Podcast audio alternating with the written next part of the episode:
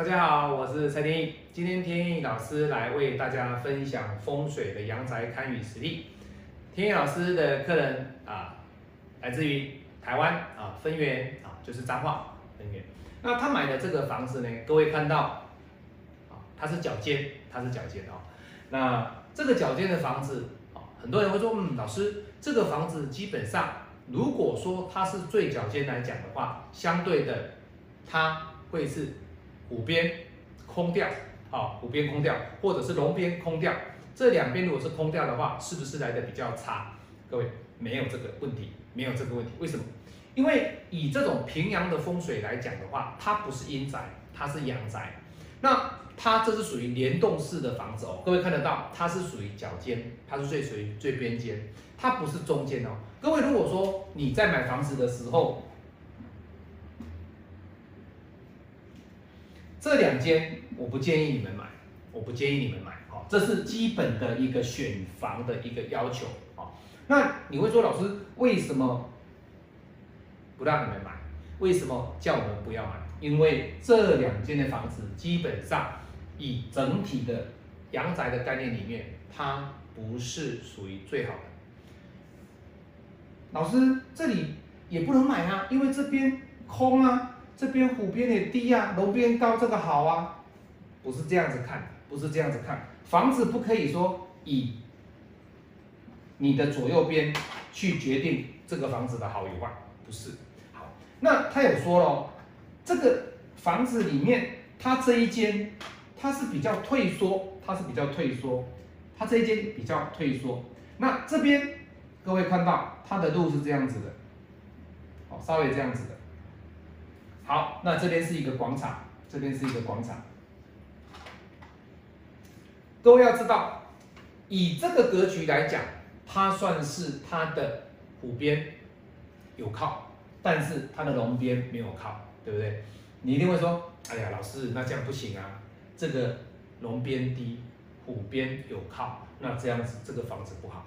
其实不能这样子看，你所考虑的只是在风水角度里面的其中一项。你不要忘记哦，这边有水流，这边有水流，那这个叫什么？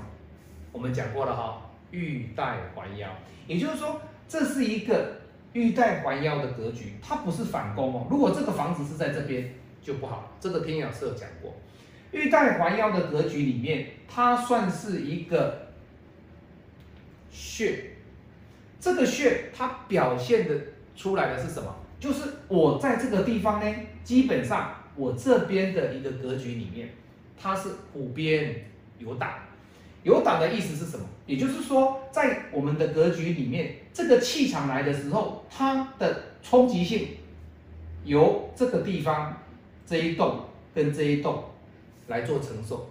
那你说一定会这样讲，一定有人讲，老师啊，如果这样子来呢？各位，这里没有气场，这里没有路啊。我们讲的是这样的一个玉带环腰的一个格局里面，它算是被保护的非常的好，被保护的非常的好。那被保护的非常好的情况之下，这边又有水，这边又有水，这种水流的位置，如果说这个房子是这个朝向，相当的漂亮。可是它现在的朝向是在这个角度，而且它这边的广场里面，它虽然是说很远的地方，它看到的是这个玉山，整个。看到的中央山脉很漂亮，可是他看到这边呢就没有，因为分园的东边是玉山，那分园的后面是八卦山，但是八卦山它算是一个比较没有层层的山峦，但是呢玉山中央山脉有没有？有，它的朱雀方就很漂亮，所以以朱雀方来讲，它的明堂是 OK 的，所以以这个角度，这种阳宅的格局里面。他先天的条件，其实这个位置就是 OK 的。你不要以为说老师这个房子一定要这样子一起盖，齐头式的平等才会好，不是。有时候房子如果不要做齐头式的平等，它是退缩过来，反而对这个房子来讲，它有聚气的效果。各位要知道，什么叫长风聚气？长风聚气就是这个道理。所以以他这边的一个。气流，还有它本身的一个气场，及天意老师当下在这边看的这个格局里面，它的这个阳宅其实这一间会比这两间好很多，但是这一间最好，这一间最好，可是这两间没有来的这一间这么好。格局一样，但是它会稍微它的前方会退缩一点点，退缩一点点。可是这里这两间就不建议，所以它算是次二好，哦，次好次好，第二好。那中间这两间我就不建议。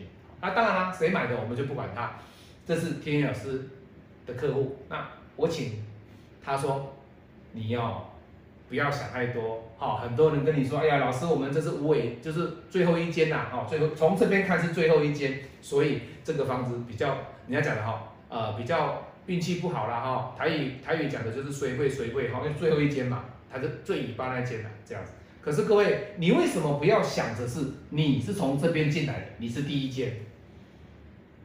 没有错啊，各位，你是第一间啊，你如果从这里想，你是第一间啊，结果客户跟我说，哎，老师对哦，这里我是最后一间，这里我是第一间，对，那就对了嘛。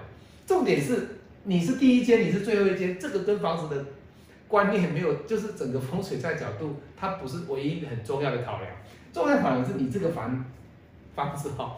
被环保，被环保，而且有水，有水。环保的房子除了马路以外，有水会更好，会更好。好，那这是天宇老师来自于彰化分园的一个客人哦，所以这个房子不错哦。我刚才讲说，你再住个十年哦，这个房子绝对可以卖，而且会涨价，哈，会涨价哈，而且它财运也不错了哦，咱们我要加油，要加油哈。好。今天天老师大跟大家来分享，这是导师的阳宅堪舆实例啊，是在彰化啊分园的客人，我们下次再见。喜欢我的影片，帮我按赞分享，拜拜。